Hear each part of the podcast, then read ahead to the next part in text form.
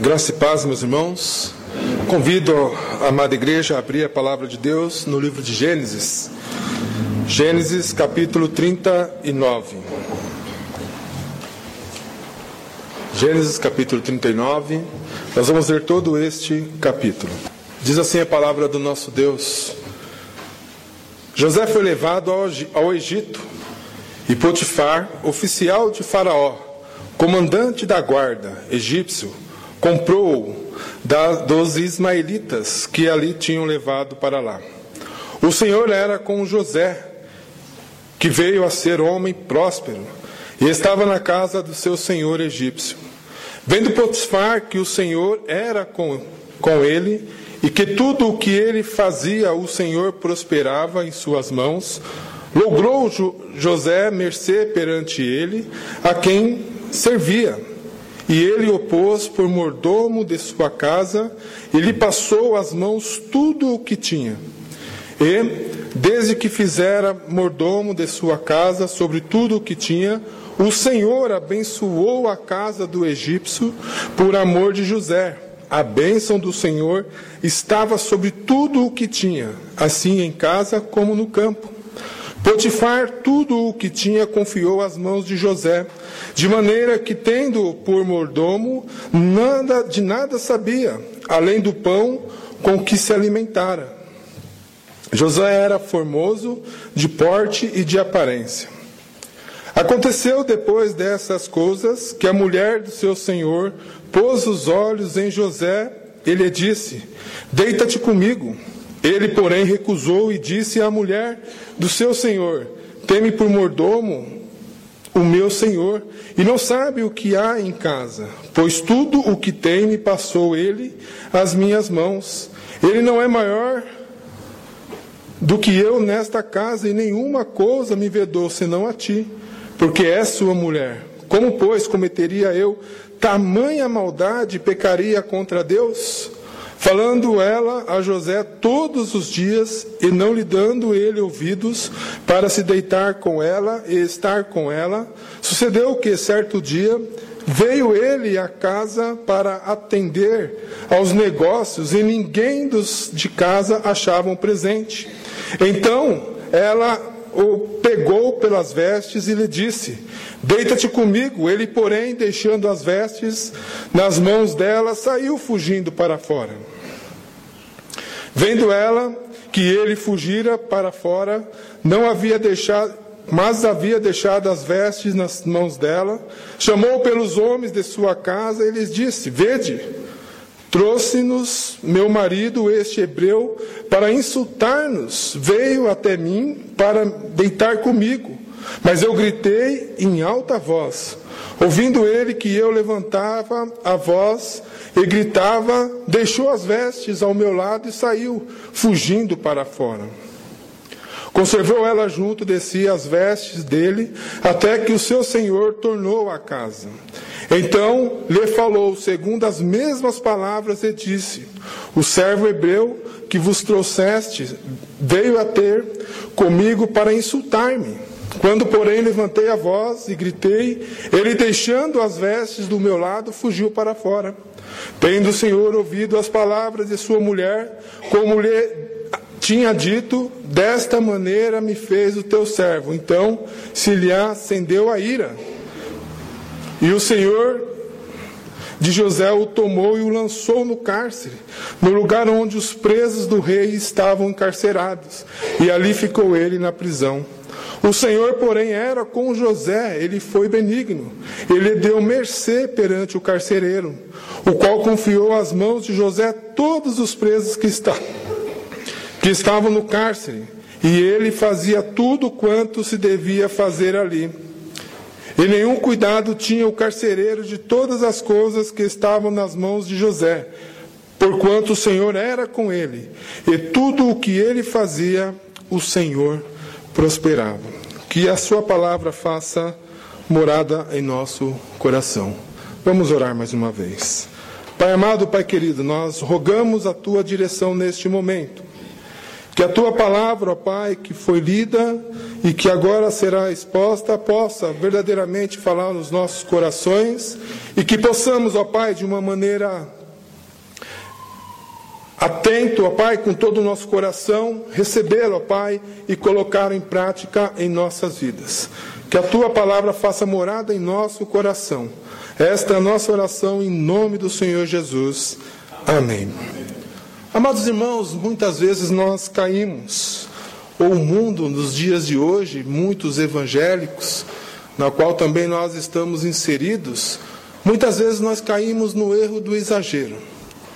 Muitas vezes nós, muitos aí fora, melhor dizendo, entendem que a questão da prosperidade é algo que não se deve falar na igreja, porque justamente se entende de modo errôneo.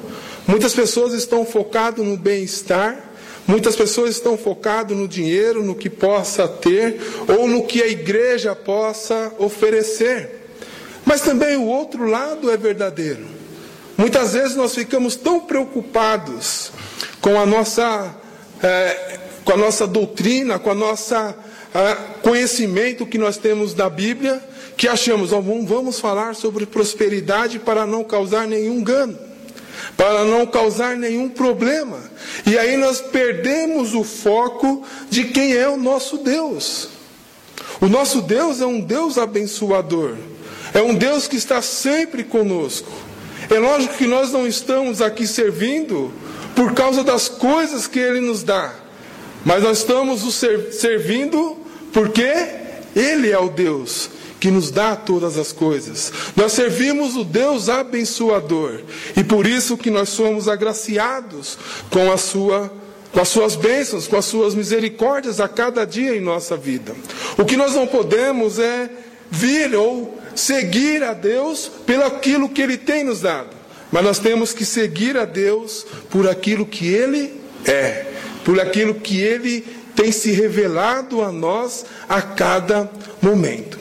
Que, que eu estou dizendo isso? O texto que nós lemos é o texto de José, talvez muito conhecido de todos. Um homem, quando nós voltamos às, às páginas da nossa Bíblia para o capítulo 37, nós conhecemos o início, né, como que era a vida de José.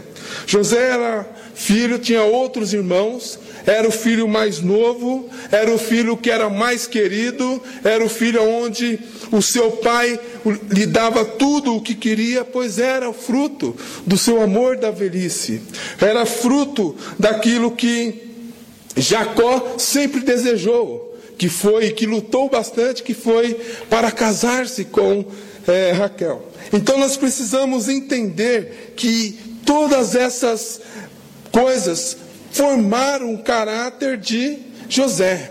Mas até aí, a família tem problemas, tem dificuldades, e este amor é mostrado sem nenhuma censura por seu pai, a vida de José, o causou um grande problema na sua casa. Os seus irmãos começaram a odiá-lo, começaram a tratá-lo mal, começaram a achar que ele estava querendo sobressair sobre todos os outros. E isso causou um grande problema. Isso fez que eles tiveram no seu coração, a família ali de José, os seus irmãos, de matá-lo. Então, uma vez, quando eles estavam no campo, apacentando as ovelhas, eis que José estava vindo ao seu encontro, a pedido do seu pai. E eles, quando vistaram, avistaram a José de longe disseram: Olha, vamos matá-lo. Este irmão ele está é, nos causando problema. O nosso pai só tem olhos para ele. E resolveram matar José. Então, quando José chegou, o seu irmão mais velho, Rubens, disse o quê? Não vamos sujar as nossas mãos, não vamos matá-lo. E jogaram ele num buraco para ver o que exatamente iria fazer com ele. E de repente, quando eles estavam ali, veio alguns compradores, os ismaelitas, e eles tiveram uma grande ideia: olha, além de não vamos matá-lo, não vamos sujar as nossas mãos, vamos lucrar um pouquinho, vamos vendê-lo. E aí nós matamos um animal, rasgamos as suas vestes e vamos dizer ao nosso pai que uma fera o matou. E assim nós nos livramos da vida ou deste irmão tão importuno. E aí nós nos colocamos no lugar de José. José ele foi retirado, ele foi vendido, foi para uma terra distante, foi vendido como escravo, então foi viver numa terra distante, longe da sua família, longe da sua cultura, para viver como escravo, na casa de um senhor, na qual tinha com certeza outros muitos escravos. Ia ser simplesmente mais um. Só que o texto que nós lemos conta exatamente a partir deste momento. Todas essas coisas que aconteceram na vida de José, ser odiado pelos seus irmãos, ser maltratado pelos seus irmãos, depois ser vendido pelos seus irmãos e agora se tornou escravo numa terra distante, no Egito, aonde a sua cultura, aonde não servia o seu Deus, e tudo isso aconteceu na vida dele. E eu queria agora que nós nos colocássemos no lugar de José. Porque nós conhecemos qual é o final dessa história.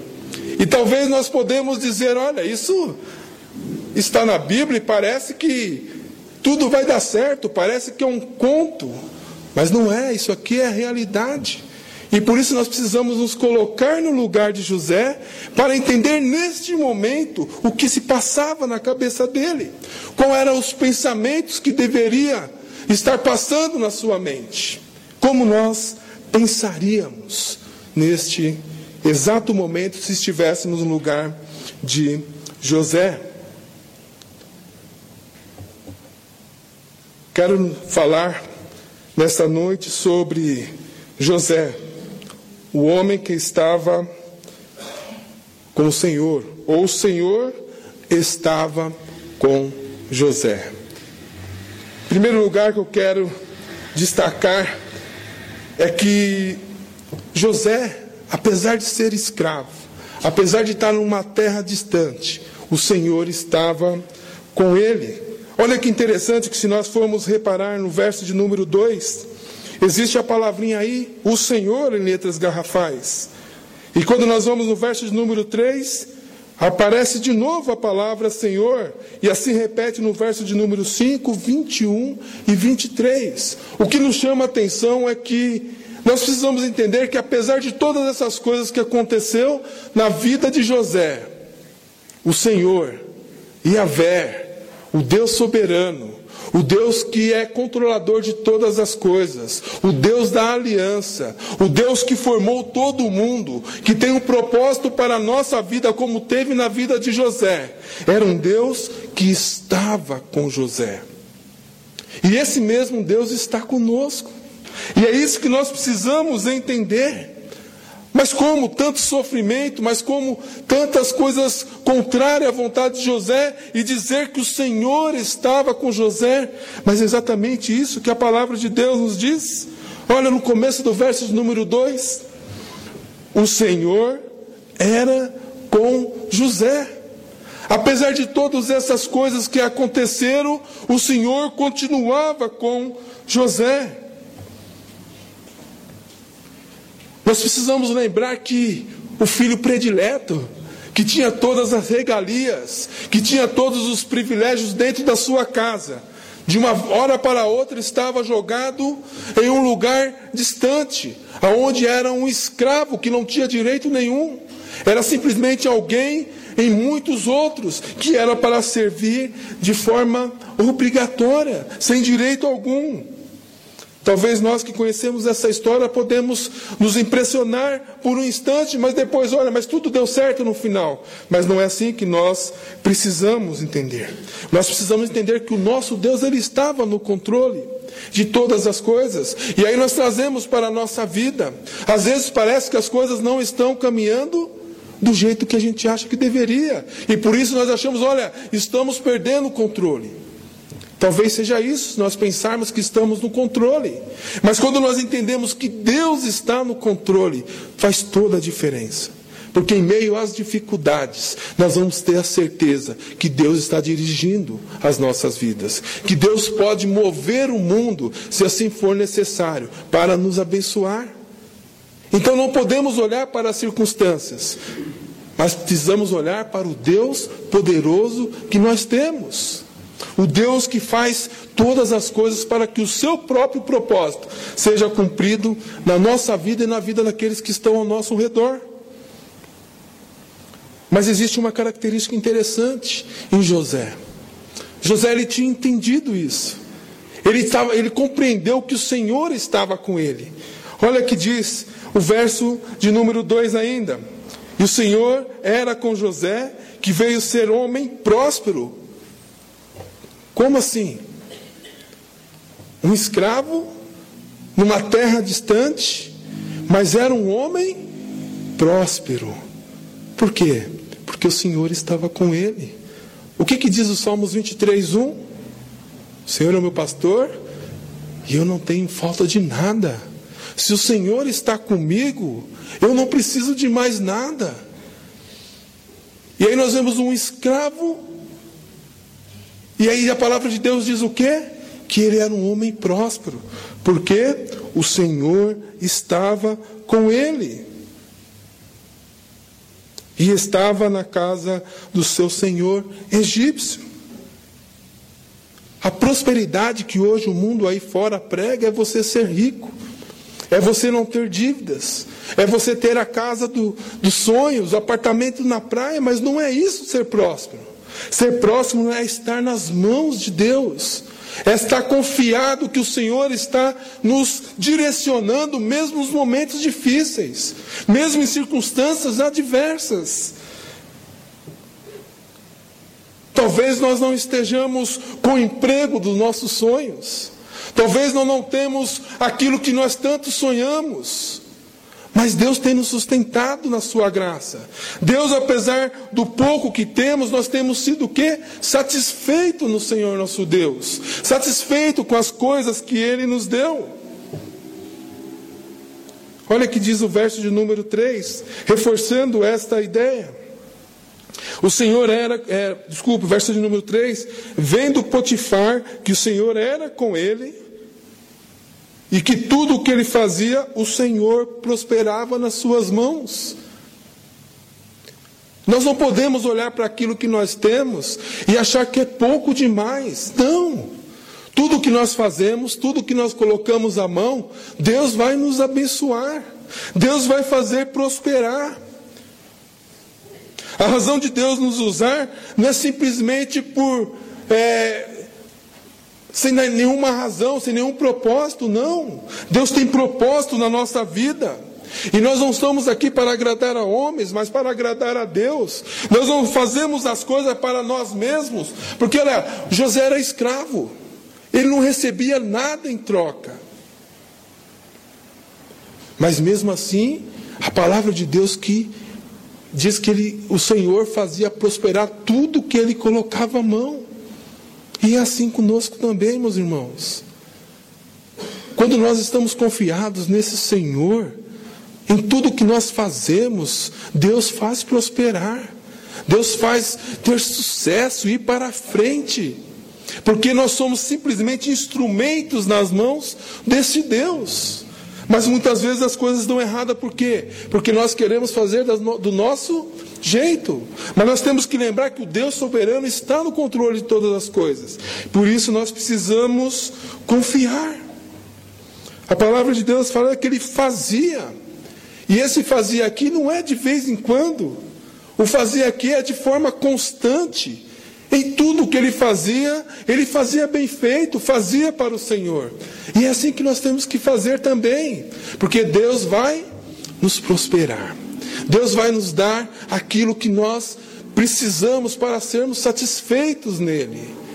E lembrando que prosperidade não é o que o mundo prega, mas a prosperidade é estar sempre confiados no Senhor. E quando nós somos abençoados, quando nós entendemos o que é realmente ser próspero no Senhor, as pessoas que estão do nosso lado, mesmo aquelas que são ímpias, mesmo aquelas que não conhecem o Deus que temos, não servem o Deus que nós servimos, elas vão começar a reconhecer em você que há algo diferente. E de repente eles vão falar assim: o que será que é diferente? E aí eles vão notar que existe um Deus que age através de você. Olha que diz no verso de número 3: Vendo Potivar que o Senhor era com ele. Olha que interessante. As pessoas vão começar a notar em você que você é alguém diferente. As pessoas vão é, saber que você é cristão, que você serve um Deus todo-poderoso. Não vai acontecer como muitas vezes acontece, as pessoas por acaso vão descobrir que você é cristão. E aí vem a pergunta: você é cristão? Você é crente? Não. Elas vão ver pelo que você faz, pelos resultados das suas mãos, que você verdadeiramente serve um Deus todo-poderoso. Essa deve ser a nossa tônica. Viver uma vida santa diante de Deus, vivendo sob a direção de Deus. Ele viu que tudo o que o Senhor estava com ele e prosperava tudo o que estava na sua mão. Olha o que diz o verso de número 4. Logrou José mercê perante ele. Em outras palavras, teve uma grande aceitação, teve algo de confiança. Quando nós estamos diante da mão, ou é, nas mãos de Deus, fazendo conforme a vontade de Deus, as pessoas vão começar a nos dar responsabilidades, a nos confiar mais coisas, porque nós somos o quê? Pessoas que servem um Deus, e por isso nós somos pessoas confiáveis. Olha, o texto continua. A quem servia, e lhe pôs como mordomo da sua casa. Olha, um escravo. Agora, um escravo com alguns privilégios. Ele era mordomo agora. Olha, ele já está é, sendo, na prática, abençoado por Deus e visivelmente. Porque desde o início ele entendeu que estava na mão do Senhor.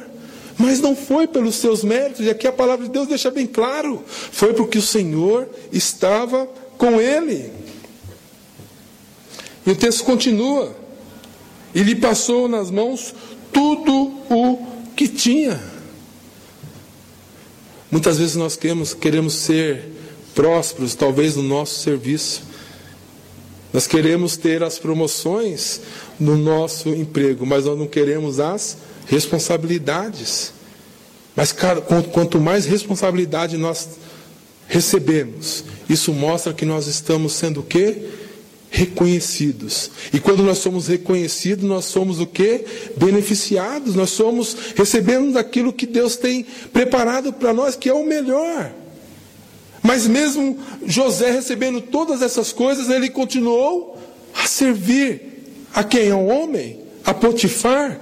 Não, ele continuou fazendo as coisas para Deus. E é isso que nós precisamos entender, meus irmãos. É isso que nós precisamos realizar para o Senhor, trabalhar para o Senhor. Olha o que diz o verso ainda, de número 5. E desde que fizera mordomo de sua casa, e sobre tudo o que tinha, o Senhor abençoou a casa do egípcio, por amor de José. A bênção do Senhor estava sobre tudo, o que tinha, assim em casa como no campo.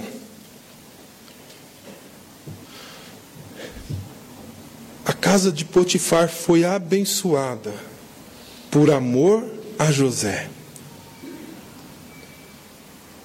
Nós podemos colocar um exemplo prático na sua empresa ou na empresa que você trabalha. Para quem que você trabalha? Para o seu chefe imediato? Quando o seu chefe imediato entra na sala, você começa a digitar alguma coisa? Será que quando o chefe está chegando você começa a, a folhear algumas coisas? Não é assim. A casa de, de Potifar foi abençoada, porque José era um homem fiel a Deus, realizava a vontade de Deus. Da mesma forma, olha, pense comigo, para você ser é, materialmente abençoado na sua empresa, na empresa que você trabalha, ela precisa crescer. Nós não precisamos ficar torcendo para que nosso chefe imediato tenha algum AVC, para que nós possamos alcançar e, e ficar no lugar dele.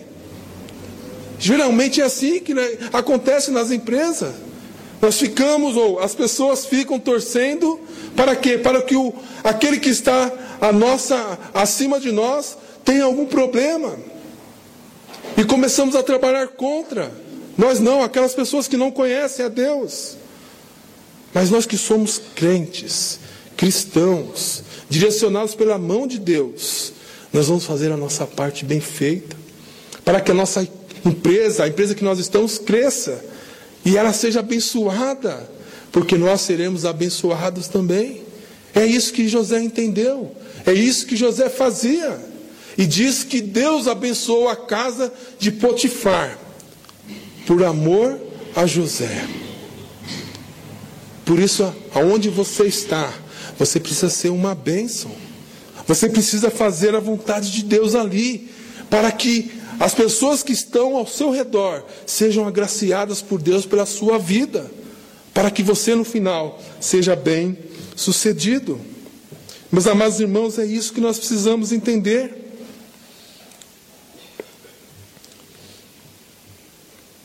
Verso de número 6.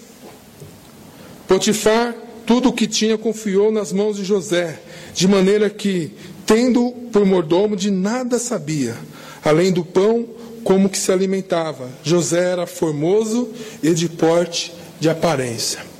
Aqui finaliza, dizendo como que nós devemos agir, como que nós devemos portar diante de Deus.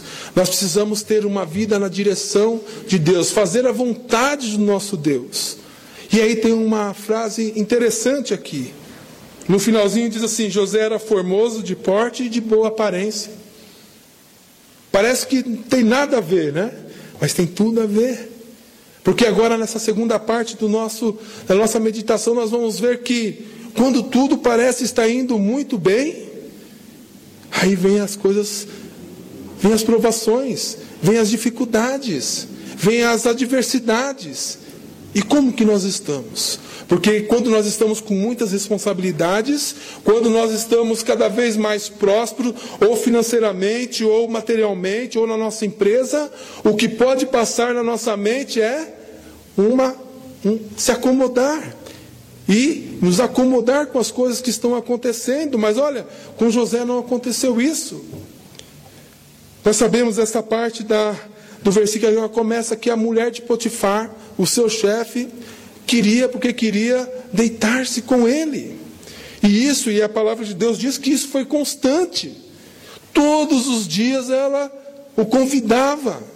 E ele falou assim: Eu não posso fazer isso. Como eu cometeria algo terrível contra o meu Deus? E também como o meu Senhor que me confiou tudo. Isso é fidelidade diante de Deus. Então, quando nós recebemos as bênçãos do Senhor, quando nós estamos agraciados pela bênção do Senhor, não podemos esquecer do nosso Deus. Não podemos esquecer aonde nós estamos ou quem nós somos. Estamos ou somos porque o nosso Deus nos colocou ali. E nós devemos ainda a Ele fidelidade. Humanamente falando, aqui seria muito simples. Não tinha, a Bíblia relata aqui que não tinha ninguém ali no local. Eles estavam sozinhos. E parece que quando as coisas estão assim, estão caminhando para o fracasso. Então, olha, ninguém vai ficar sabendo. Mas José ele tinha consciência que ele estava ali para servir a Deus, para fazer a vontade de Deus. Ele falou assim: Olha, eu não vou cometer isso. E ele fugiu. É a atitude que nós devemos fazer muitas vezes quando nós estamos sendo é, aprisionados ou perseguidos pelo nosso inimigo. Muitas vezes nós, ou quase sempre, nós não vamos ter condições de vencê-lo. Por isso nós precisamos fugir. Nós precisamos sair do lugar aonde está propenso para nós pecarmos. Nós sabemos quais são as nossas fraquezas e por que, é, como dizem, dar bobeira nesses lugares. Nós precisamos o quê? Nos afastar. E não há outra maneira para fazer do que fugir. José entendeu isso e fugiu para não pecar. E aí o que nós esperamos? Agora Deus vai o abençoar. Ele fez a coisa certa. Mas na continuação do texto nós vemos que não foi bem assim. A mulher, ela armou uma cilada. Eu quero dizer, quando nós estamos diante de Deus, muitos vão armar ciladas contra nós. Muitos vão dizer aquilo que é em verdade sobre nós. Muitos vão querer nos derrubar. Mas nós temos que entender que Deus está no controle. E essa mulher ela conseguiu denegrir a imagem de José. E quando Potifar chegou e soube de todo o acontecido, ele não pensou duas vezes e mandou ele para o cárcere. Olha, aquele que era escravo e agora mordomo com alguns privilégios, agora é um escravo preso. E muitos neste momento podem dizer: será que vale a pena mesmo servir a esse Deus? Parece que quando tudo está indo muito bem, olha aí, eu de novo passando aperto. Mas, meus irmãos, olha aqui comigo. A partir do verso de número 21, depois que Potifar jogou e foi lançado ao cárcere, olha que diz o verso 21, olha como que começa. O Senhor, porém, era com José. Por isso que eu falo é que é Deus que é o nosso maior tesouro. E mesmo em momentos difíceis, em mesmo em momentos de dificuldades, o nosso Deus está conosco. Nada sai do controle dele, nada sai é, do seu propósito. Nós precisamos confiar. Nós precisamos entender que tudo o que acontece, acontece porque Deus está no controle. E nós podemos sofrer sim, mas a certeza é que o Senhor nosso Deus está conosco. Meus irmãos, olha que interessante. Verso 21. O Senhor, porém, era com José e lhe foi benigno. É meio paradoxo. Mas a, a verdade é que quando Deus está conosco, a sua misericórdia, a sua bondade, ela nunca nos se afasta de nós. Pelo contrário, ela está sempre presente. E José entendeu isso. Deus colocou no seu coração e olha o que aconteceu, vê se não é peculiar na vida de José. E lhe deu mercê perante o carcereiro.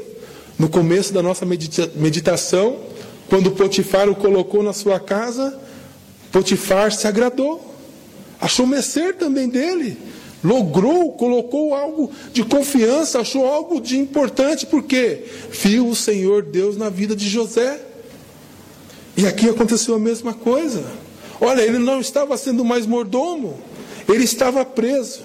E agora ele era o carcereiro mor, podemos dizer assim. Ele estava cuidando de todos os outros presos. Por que isso? Porque José era muito bom? Era um super crente? Não, porque o Senhor estava com ele. O Senhor mudou o coração como mudou o nosso também. E por isso que nós precisamos servir ao Senhor dessa maneira. Mas a continuação do versículo é muito interessante. E lhe deu mercê perante o carcereiro. Verso 22: O qual confiou às mãos de José todos os presos. Lá na frente, lá no começo, Potifar colocou o quê? Toda a casa nas mãos de José. E aqui agora o carcereiro também confia os próprios presos nas mãos de José. Por isso que Deus estava com ele. Ele não mudou a forma de agir porque estava numa situação difícil, mas continuou agindo da mesma maneira, fazendo tudo para a honra e glória do Senhor. E continua. E ele fazia tudo quanto se devia fazer ali. Eu fico imaginando a cena: olha, agora eu não sou mais mordomo, perdi todas as coisas, estou longe da minha família. E agora eu vou ficar preso, eu vou ficar aqui me lamentando. Não. O que tem que fazer? O que eu posso fazer? E ele continuou a fazer, porque ele sabia que toda a sua vida estava diante do nosso Deus. E é assim que nós devemos nos portar, porque Deus tem muito mais para a nossa vida. Mas o texto ainda continua dizendo: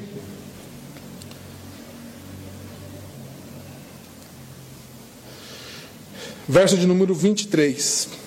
E nenhum cuidado tinha o carcereiro de todas as coisas que estavam nas mãos de José.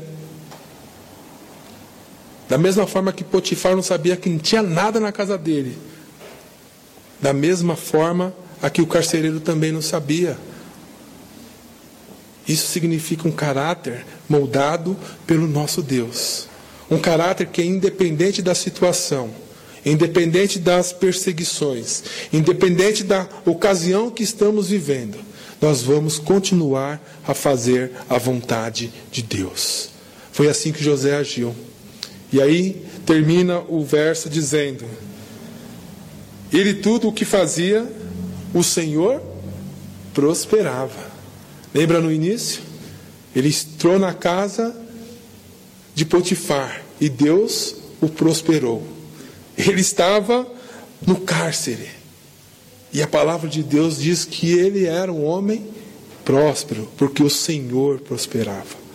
A prosperidade que nós cremos, como eu já disse, eu gosto de repetir, não é os bens desta terra, mas é ter o Deus abençoador na nossa vida. O Deus que tudo tem, que tudo controla e que tudo faz. Agora nós podemos pensar lá no final. Depois de alguns anos, ele saiu desta situação e ele passou a ser o segundo do reino. Ou por que não dizer também o primeiro? Porque, da mesma forma como aqui os que estavam comandando não sabiam de nada, quando ele era governador, ele tinha domínio de todas as coisas também. Ele tinha controle de todas as coisas. Por quê? Porque o Senhor estava com José. Meus irmãos, o que eu quero dizer é que esse mesmo Deus está conosco. Esse mesmo Deus, ele tem muitas vezes proporcionado momentos difíceis na nossa vida. Mas esse, esse, esses momentos são para crescimento, são para aperfeiçoamento, para moldar o nosso caráter, para nos fazer ficar mais perto de Deus. O que nós não podemos fazer é abandonar este Deus. Pelo contrário, nós precisamos ainda em tudo o que nós formos fazer, fazer para a honra e glória e louvor do nosso Deus. Não olhe para as circunstâncias, tinha até um cântico, mas olha para Cristo Jesus, Ele que é o nosso Salvador. Neste mundo nós teremos aflições, mas tem de, bons ânimo, tem de bom ânimo, pois o nosso Cristo venceu este mundo. E nós somos mais do que vencedores, porque o mais importante deste da nossa vida, da nossa existência, é Cristo, a salvação em Cristo Jesus, na qual nós viveremos por toda a eternidade é, nas mãos do nosso Redentor. Que Deus assim nos abençoe.